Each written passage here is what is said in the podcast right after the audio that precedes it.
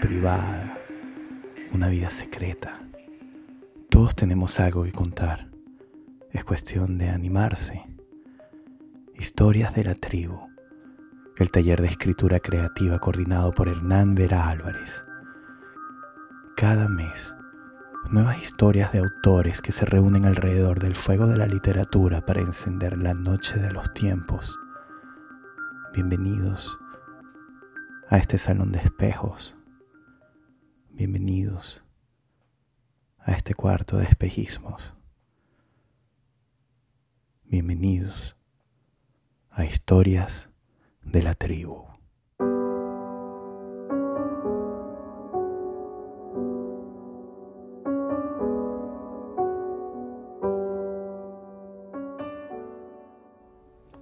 Baltasar, por Diana Pardo.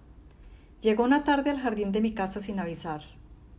Yo estaba jugando con mis hermanos y él se me acercó despacio, como midiendo hasta dónde podía llegar.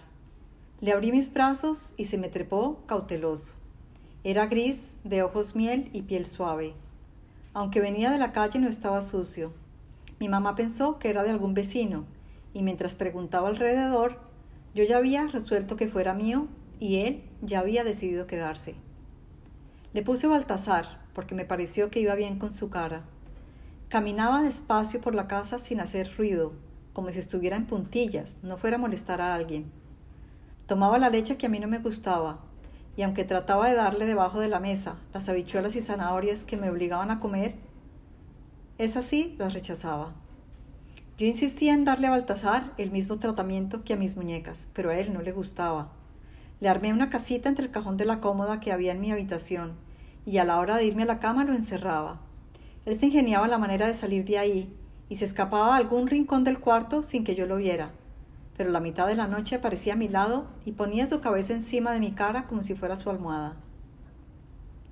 Cuando nos sentábamos con mi hermana en el sofá de la sala a escuchar los discos de cuentos de Disney que el niño Dios nos había traído la Navidad anterior, Baltasar nos acompañaba. Oíamos las historias fascinadas, mientras dábamos vuelta a la página de un gran libro que contenía con ilustraciones cada cuento. Baltasar disfrutaba ese momento y cuando la música indicaba suspenso, levantaba su carita como si entendiera de qué se trataba. Su cuento favorito era el de Peter Pan. Tan pronto empezaba a sonar la canción de Si acaso quieres volar, movía sus orejas de un lado para otro como llevando el ritmo. Era una criatura musical, Baltasar. Como muchos de su especie, era independiente, y a mis pocos años yo no entendía por qué había momentos en los que, aunque lo llamara, él no respondía. A veces se me perdía y lo encontraba en la mitad de las cortinas de los enormes ventanales de la sala. Mi mamá lo regañaba cada vez que lo veía porque Baltasar las oruñaba hasta sacarle huecos. En esos mismos ventanales me esperaba todas las tardes cuando yo llegaba del colegio lo primero que veía cuando me bajaba del bus era si Baltasar estaba ahí esperándome. Al igual que lo hacía con mis muñecas, también bañaba a Baltasar. Por más que él peleara contra el agua, como quien lucha por su vida, yo lograba meterlo en el lavamanos. Un día estaba tan mojado que mi lógica de niña me indicó que la mejor manera de secarlo era metiéndolo entre la secadora, tal como veía a mi mamá hacer con las sábanas. Me las arreglé para abrir la puerta, meter a Baltasar adentro y poner a andar la máquina. Sus aullidos de otro mundo llamaron la atención de mi mamá, quien llegó corriendo a ver qué era lo que pasaba.